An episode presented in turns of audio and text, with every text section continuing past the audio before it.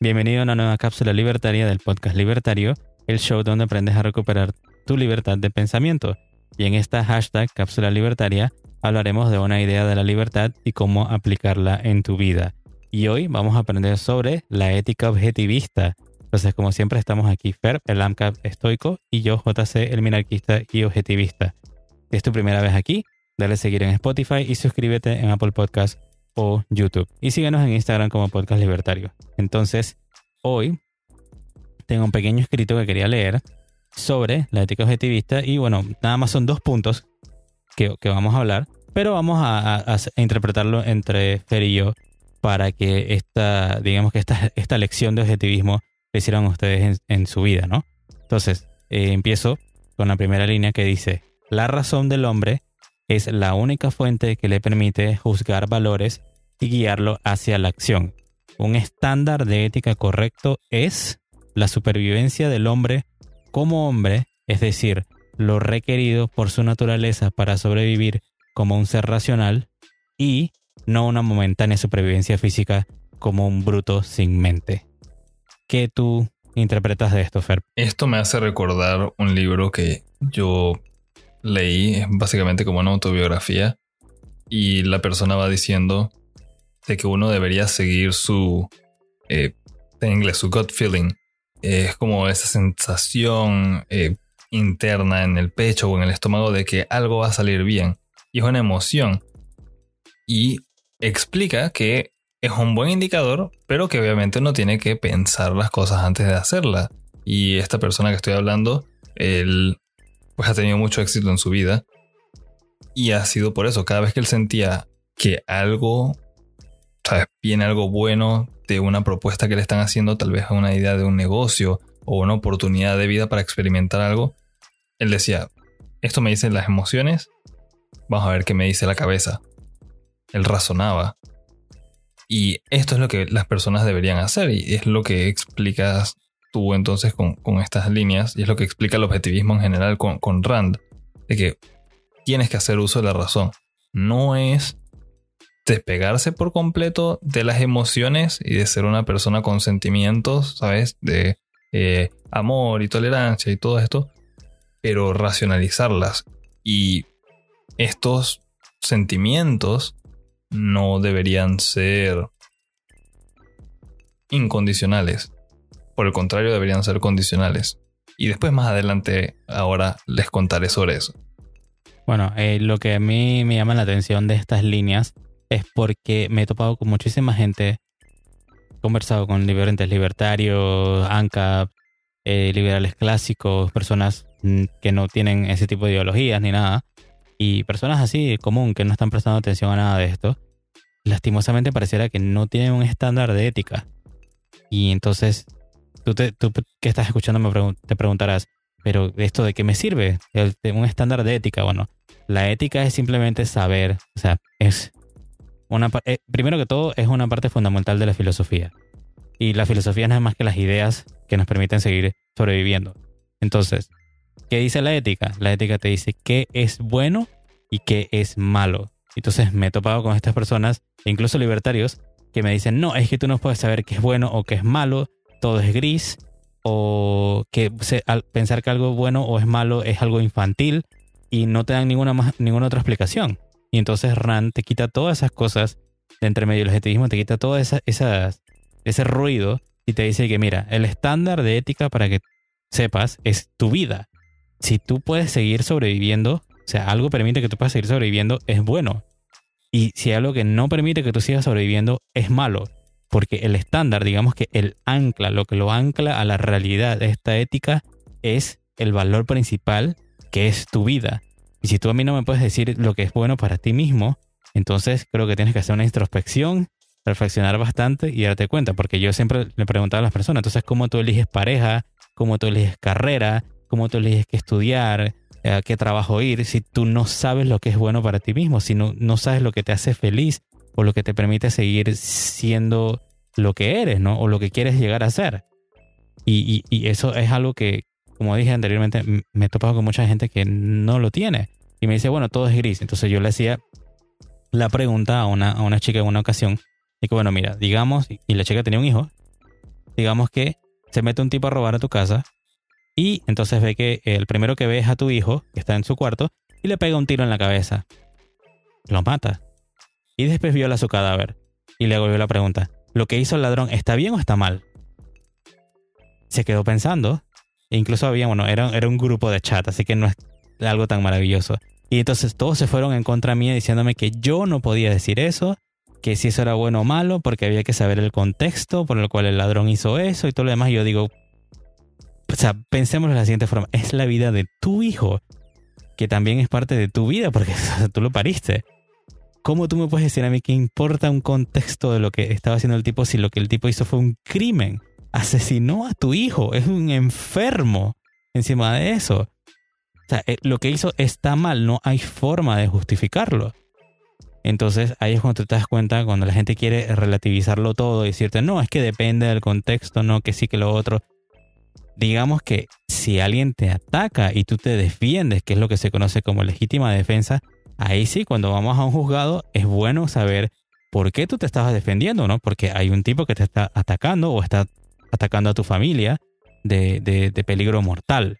Pero no me puedes decir a mí después de que ya ha sucedido, de que el tipo mata a tu hijo, que tú no puedes saber si lo que hizo está bien o está mal. Porque de nada te sirve saber, o por lo menos yo lo veo así, lo interpreto así, de que el tipo estaba robando porque, bueno, él tenía a su hija enferma y necesitaba para la operación. Porque de una vez se derrumba todo eso si tú me dices, entonces, ¿por qué mató a tu hijo y por qué violó su cadáver? Eso no tiene sentido. Simplemente te roba las prendas, te roba el dinero y se va y punto, ¿no? El siempre maldito contexto. Esa es como una carta trampa que todas las personas siempre quieren sacar para justificar tener una pausa o librarse de tener que hacer uso de la razón o justificar un acto criminal. Y de nuevo es algo que hemos mencionado muchas veces y lo estamos mencionando de nuevo aquí no hay forma de justificar ese tipo de actos. Incluso si nada más hubiese robado a la persona, que fue su cometido y digamos, sí, robó dinero y lo utiliza para su hija, sigue siendo injusto, sigue estando mal. Y después el contexto lo único que va a hacer es entender detalles de la historia y saber cómo enjuiciar a esa persona porque es un criminal. Ah, tenía una hija enferma, algo. ¿qué tal si yo también tengo un familiar que está enfermo y ese dinero era, era para mi familiar? Viene de mi esfuerzo, de mi tiempo, de mi vida, para alguien que yo aprecio. ¿Qué le da el derecho a otro individuo? Entonces, de no usar la razón y después tratar de justificar sus acciones criminales, nada. Y yo ahorita mismo voy a ser como el abogado del diablo y dar la contraparte que es para seguir entonces extendiendo lo que mencioné de, los sentimientos. Lo contrario a, usar la razón. Y esto es una historia como graciosa y es algo recurrente que me sucede. Las personas me dicen que tratar de racionalizarlo todo está mal y que hay cosas que no tienen explicación. De salida hay algo que se nota y es que las personas que dicen esto por lo general llenan ese vacío que deja el no usar la razón, dejan huecos de cosas que necesitan una explicación y lo llenan con pseudoconocimiento. ¿Qué es pseudoconocimiento? Rapidito. Una explicación formulada de la nada, con ninguna base, pero que trata de explicar algo de la realidad. ¿Por qué el agua eh, existe? Porque existe ya. ¿Cómo se, se, cura tal enfermedad? Tú Nada más tienes que creer que te vas a curar alguna energía o, si, si tú crees que se te va a curar y te tocas ahí o te rascas la herida, se va a cerrar. No hay uso de la razón ahí, no estás resolviendo ningún problema. Y entonces esto me lleva al punto de los sentimientos. Que la gente dice, no puedes racionalizar cosas como el amor. Y aquí es donde yo conecto con las cosas que Rand menciona y es que las emociones, los sentimientos, son racionales y son... Ok, creo que lo que estás tratando de decir es que las emociones y los sentimientos son, son consecuencia de la razón. O sea, son de actos que cometes a través de la razón. Correcto. Y extenderlo diciendo también que los sentimientos, las emociones, incluyendo algo tan místico como las personas lo quieren hacer ver como el amor, es condicional.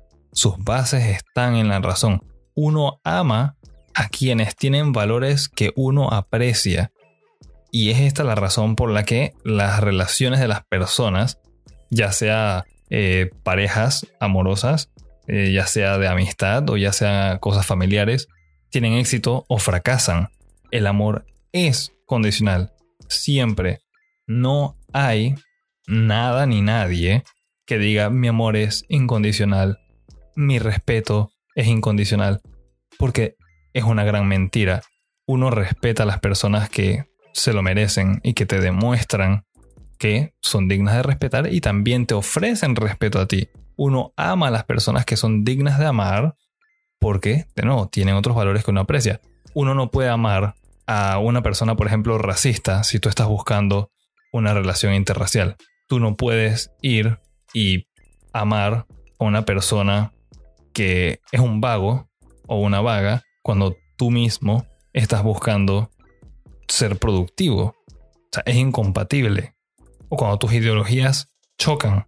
Es esta la razón por la que algo tan básico como las interacciones humanas, las relaciones humanas, colapsan simplemente por abandonar el uso de la razón. Y no es ser frío, no es tratar de expresar con numeritos, y que yo del 1 al 10 te amo un 7. No, para nada. Aunque me gustaría una vez argumentar si eso se pudiese hacer porque me encantan los números. Pero el punto que quiero llegar es que si algo tan básico y tan puro como es el sentimiento del amor se puede racionalizar, el resto de las cosas en el mundo, en la vida humana, de nuestro planeta y nuestro universo, al infinito y más allá, como diría Buzz Lightyear, también se puede racionalizar. Y es la forma que uno tiene, como mencionó JC al inicio, es la forma que uno tiene de obtener una guía para su vida. Plantearse un camino, tener objetivos, ir cumpliéndolos y ser feliz. Perfecto. Bueno, y la segunda línea que quería continuar sería eh, leyendo. La virtud básica del hombre es su racionalidad y sus tres valores fundamentales son razón, propósito, autoestima. El hombre es un fin en sí mismo y no un medio para los fines de los demás.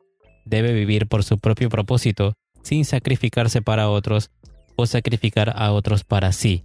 Debe trabajar por su propio interés racional y lograr su propia felicidad como el propósito moral más alto de su vida. Esto es lo que al final se conoce como egoísmo racional o la búsqueda del interés propio, ¿no? Que lo, podemos notar en otros autores igual. Pero a mí lo que me fascina de Arran es cómo lo explica de una forma tan clara y sencilla. Yo creo que por eso es que tanta gente la detesta porque se los dice en su cara y mira, eh, lo, que tiene que hacer todo hombre o todo individuo, ¿no? Al final es buscar su propia felicidad, su propia felicidad. Eso es, ese es su propósito en la vida.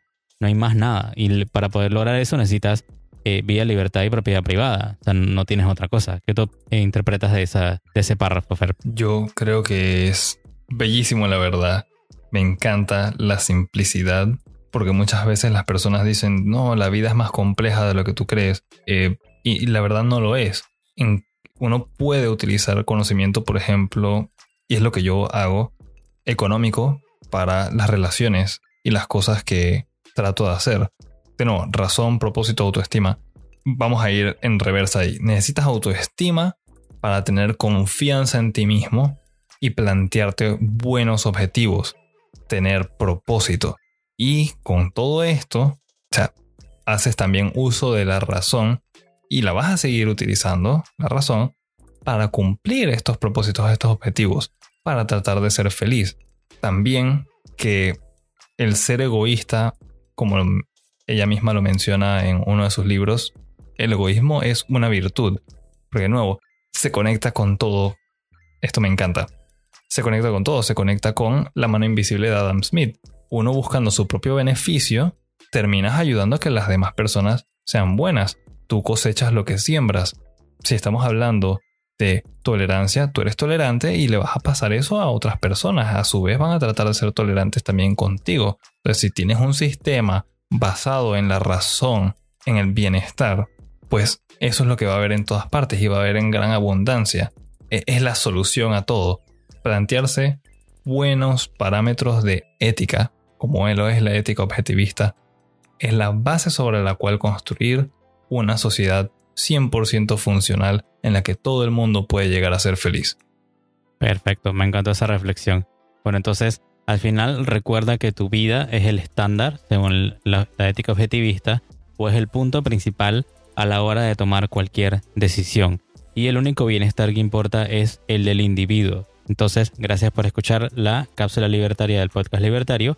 Por último, comparte este episodio con tus amigos y familiares y recuerda, tenemos una cultura por salvar. También recuerden que hacer uso de la razón sí es gratis, las cosas del gobierno no lo son y nos escuchamos en la próxima.